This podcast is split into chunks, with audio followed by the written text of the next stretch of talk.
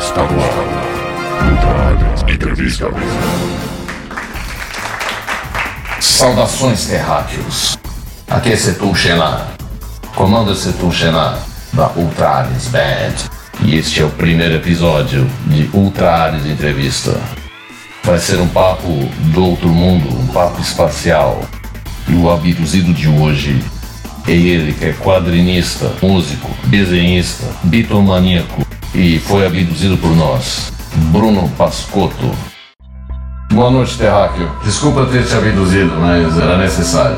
Sem problema, é sempre bom ser abduzido por alguém. Ah, é bom, você gosta? Oh, depende da abdução, mas Certo. Qual é a sensação de ser abduzido? Dá um friozinho na barriga na hora que vocês puxam eu. É uma sensação, nossa, não dá nem pra explicar. É engraçado, né? Mas então, Bruno, você é quadrinista, músico. Um belo dia eu tava lá no Facebook, aí nos anúncios lá de. Do face, próprio Facebook apareceu lá a banda. Eu falei, nossa, que da hora, deixa eu ver. Eu cliquei. Quando eu clico, todo o pessoal lá, Setum Shenar, McAllen, a banda completa lá, e eu vi pelo visual, falei, nossa, que da hora, hein? diferente, né? Interessante. Uhum. Isso aí não tem muito. O máximo que chega próximo de uma coisa assim diferente é o Gorilas, vai, a Hatsune Miku do Japão com holograma, mas vocês são real, tipo, os aliens mesmo, entendeu? Aí eu resolvi pesquisar, comecei a escutar as músicas, gostei principalmente da Alien Love. Ah, você Aí foi Aren passando. Rosa. E aí foi abduzido. Isso, eu fui abduzido total. Desde criança lá, meus pais escutavam os rock clássico, né? E a banda preferida, como o próprio Setum Shenar falou, é os Beatles. Então, meu sonho era ser igual o Paul. Você se tornou um canhoto? Não, Ele, ainda não, infelizmente. Aí vocês precisam me jogar alguma injeção É, alienígena ser- mudar minha, minha, minha mente aí pra eu conseguir tocar do contrário aí. O povo precisa ser canhoto, né? É, Também atravessar a rua sem sapato também, isso é importante. e eu atravessei o pior, tem foto. Gostaria de Ai. ver. Nós no espaço não usamos sapato também, aqui não precisa. Não usa sapato? Porque aqui não tem nem gravidade, né? Eu estou com uma gravidade simulada. Eu fiquei muito curioso com a história que você contou do Vitamium. É isso, que é o meu quadrinho. Vitamium, você que fez esses desenhos, você fez a história, é história. inspirado em quê, assim? Bom, a história é o seguinte: quando eu e meu irmão era pequeno, a gente costumava brincar com os bonecos, né, comandos em ação, os da Marvel.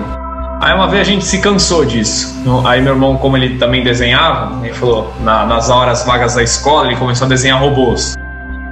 Aí ele mandou, ele trouxe primeiro de casa, a gente colou numa cartolina e recortou. Aí a gente brincava como se fossem os bonecos, ou papel na cartolina. Aí, tipo, virou os bonecos de papel. Aí a gente criou todo esse universo, essa história por trás. E também um último adendo, tem tudo a ver aí com vocês, até fazer um crossover, que é girando num outro planeta, no espaço. Tem até aliens aí numa segunda saga, sem meio spoiler. Tem o cientista que é o Dr. Giro, que vamos dizer é o principal secundário, né, que o principal mesmo é o estudo robô. Ele era um cara muito inteligente e ele saiu da Terra por um, com medo que a humanidade usasse a sua inteligência para destruir o planeta. É só isso que os humanos sabem fazer. Tem razão. Aí ele sai da Terra, ele transforma a casa dele numa nave e fica sete meses viajando. Nessa viagem pro estudo, pro estudo dele, já como também é uma, uma- um tempo avançado, né? Não, não é o tempo de agora, ele acha um planeta que tem características similares com a Terra. Até que ele se hospeda nesse planeta. E o sonho dele foi sempre ter uma, ter uma família. Ele sempre foi um cara meio solitário, aqueles inteligente, meio solitário. Aí ele descobre um metal lá novo, que ele batiza de Vitanium, por quê? Porque quando ele começou a construir seus primeiros robôs, sua primeira família, ele percebeu que não eram apenas robôs, aquele metal dava uma propriedade a mais para eles. Então ele come eles começavam a criar personalidade próprias. Hum. E aí, continua a lei da história, vocês vão saber onde que chegam os vilões e tudo mais. Achei os desenhos muito interessantes. É, gostei também do tema do Vitame. Vou botar aqui o, o tema aqui pra gente escutar. A Beleza. música é muito boa.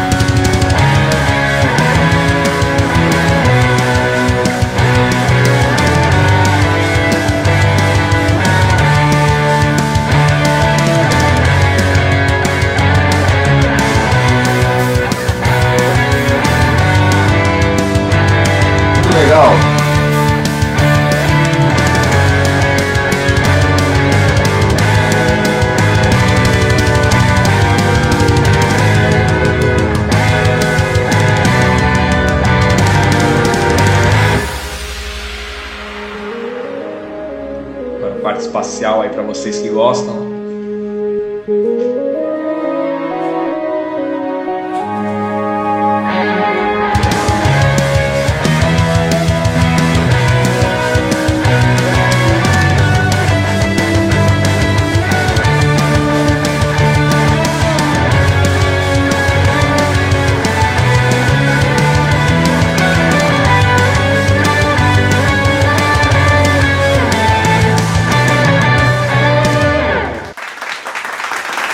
Muito legal, muito legal. Parabéns. Obrigado, obrigado. É meio japonês, né?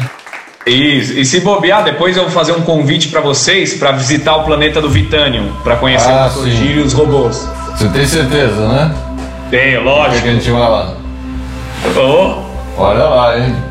Não, pode ir, serão bem recebidos pelo, pelo Giro, Stu e sua turma. Ah, que bom. Esse desenho que, que apareceu lá, que você, é que você não. Acho que você não viu.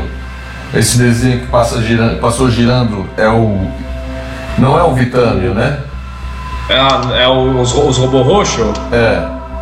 É o Stu, é o grandão, que ele é Stu. focado em força física. Ah, e o pequenininho é o Steam, que o cientista fez focado mais em inteligência. Certo. Muito Por isso interessante. que ele é mais limitado, ele não tem um braço, que ele é mais inteligente, como são robôs, não tem, não tem sentimento, não sente dor, nem, nem cansaço, nem nada, então ele fez mais limitado. É, quando vai ser o lançamento do seu gibi, Bruno? Provavelmente aí no, no acho que pro- próximo do fim do ano, se tudo der certo, espero que dê, mas já tem algumas páginas aí, eu até posso fazer uns spoilers aí pra vocês sentirem o gostinho. Antes do fim do, do mundo? Tomara que sim, né? Eles pretendem chegar aí num sucesso, Ah. se Deus quiser, se os aliens quiserem.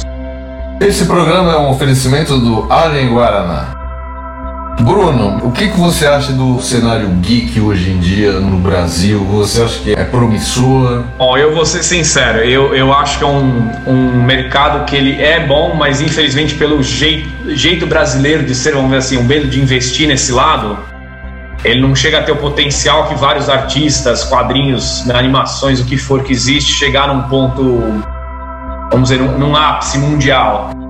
O que é focado nesse ápice mundial, pelo que eu, o, o- pouco que eu pesquisei, é, é cultura mais pra, voltada para criança, igual a Turma da Mônica. Não que seja ruim, tem outros desenhos que passam no Cartoon Network, inclusive, que é, é brasileiro, que é aqueles desenhos mais focados para o público infantil. Então, uma, uma coisa que de adolescente, de adulto, como um quadrinho do Homem-Aranha, do Batman, isso não tem aqui no Brasil ainda uma obra dessa de sucesso. E eu, eu acho que tem público. Porque se você parar pra pensar os eventos, como vocês próprios visitaram na Terra o, o, de, o anime de Santos lá, esses, esses eventos lotam no mínimo 50, 100 mil, 200 mil ou 300 mil pessoas, como a CCXP aqui em São Paulo, a Comic Con. E o público maior é esse público, que é o adolescente e o adulto. Então tem esse público. Mas Verdade. todo mundo E- tem esse medo de arriscar. É, e, e o, o que está acontecendo na verdade também é que o- as barreiras estão. Não existem mais barreiras, né? Hoje em dia, com, com a internet, você faz. é, não tem mais Brasil, Estados Unidos, Japão, Ah, é, sim, é tudo é. uma coisa só. Você pode fazer negócios em qualquer lugar do mundo. Tanto é que nós estamos aqui. Você me chamou para participar de uma coletânea feita Ah, pelo sim. Lancelotti. Conta essa história aí. Como é que vai ser isso aí? Como vocês tinham os quadrinhos, eu e eu tô nesse meio aí, o, o Lancelot, eu cheguei a conhecer ele também pela internet, como você próprio falou, tudo é possível na internet. E aí ele estava num projeto, num trabalho que é muito interessante, muito legal para tudo, pra, tanto para ajudar nós que temos os quadrinhos, os artistas, né, quanto para própria pro próprio Brasil, para mostrar que tem essas obras boas brasileiras, entendeu? Então aí ele estava trabalhando nisso e eu, como eu gosto disso, eu resolvi ajudar ele gratuitamente mesmo, por amizade, pelo projeto em si que é muito legal, que é a catalogação de heróis e quadrinhos brasileiros. É uma enciclopédia que inclusive ele está para lançar aí no Catarse, acho que final de julho, começo de agosto. E aí eu coloquei meu quadrinho, né? E como eu conhecia vocês, tinha o quadrinho, entrei em contato pela décima, milésima vez com você para encher o saco e resolvi pedir aí a autorização e o material para juntar nessa coletânea. Inclusive você tem a página aí se quiser mostrar. Desculpa, eu, não, eu tô com o estagiário é, terráqueo aqui. Eu mostro para vocês então, ó. Essa é a página do Da Ah, essa página. Essa página, lógico. Tava achando que era outra coisa. Olha só que legal, hein? Esse desenho, desenho do Stefan, Stefan Unhauser, foi abduzido por nós. Ficou um ano abduzido aqui na, na nossa nave aqui. Ele vai ser entrevistado no próximo programa. Boa. Mas então, até eu fui escravizado pra montar essa página que deu um trabalhinho aí, ó, vários contatos. Mas no fim deu tudo certo. E saiu a página oficial como os aliens gostam aí. É muito legal, muito legal. É, realmente a alemania é um fato. A alemania é um fato incontestável. É, nós já dominamos a Terra, não só a Terra, como todo, todo o universo. E, e assim como os quadrinhos, né? Os quadrinhos também é, são muito bons, cara. Os terráqueos adoram quadrinhos e música. E foi isso que a gente que eu acabei conhecendo o Bruno Pascotto. Ah, por vir É, mais coisas, hein? Quem quiser aí shows, tudo mais, é só acabar esse vírus terráqueo aí. E a gente faz várias divulgações aí pra tudo. É, show é só agora depois da pandemia, né? Isso. é um 2021, vírus aí né? terráqueo, né? Que Eu infelizmente. queria anunciar também, eu, vou- eu estarei fazendo uma, uma live em breve, show solo com a minha guitarra luz, é, um show que vai ser televisionado por todo o planeta Terra, vai ser acho que na semana que vem. E você, Bruno, tá com algum, tem alguma programação aí? Apesar de eu ter a banda autoral, né? Tenho banda cover dos Beatles também. Ah, interessante, hein? Eu quero Doutor McAllen, parceria nosso mestre, ele é um bitomaníaco incurável. McAllen. Ele, ele com certeza ele vai querer ir no seu show. E qual é o nome da banda? A New Beatles Project. Mas você toca com a canhota, né? Não, eu. Aqui, ó, só pra mostrar aqui. Destro mesmo, não aprendi ainda não, ó.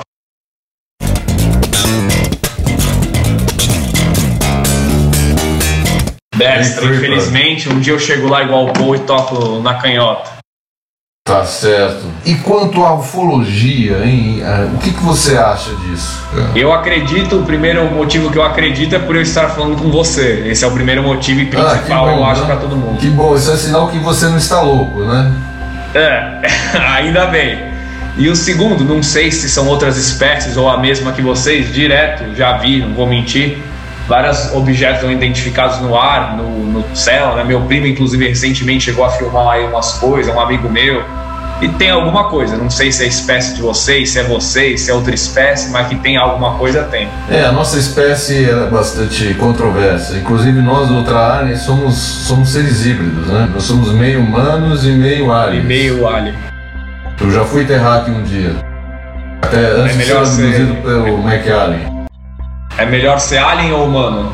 Ah, ah, muito melhor ser alien. É melhor ser alien. Muito melhor. Depois eu quero que vocês me transformem aí em um, faz alguma coisa aí pra eu virar pra eu ter essa sensação também. Ah, muito melhor. Muito melhor. Mas os humanos são grandes figuras. Claro, tem muitos humanos péssimos, mas muitos Bem, humanos eu- geniais. Por isso nós nos apaixonamos por esse planeta. Deve estar louco para voltar para a Terra, né? Não, é um prazer aí ficar com vocês conversando. Eh, se cuidem, isso tudo vai passar. Continue escutando Ultra Aliens Band. A melhor Isso banda aí. de todos os universos. Cadê minha mão? Aqui. Não esqueça, terráqueo. Ultra Aliens Band é a grande banda. Saudações alienígenas. Está no ar. Ultra Aliens Entrevista.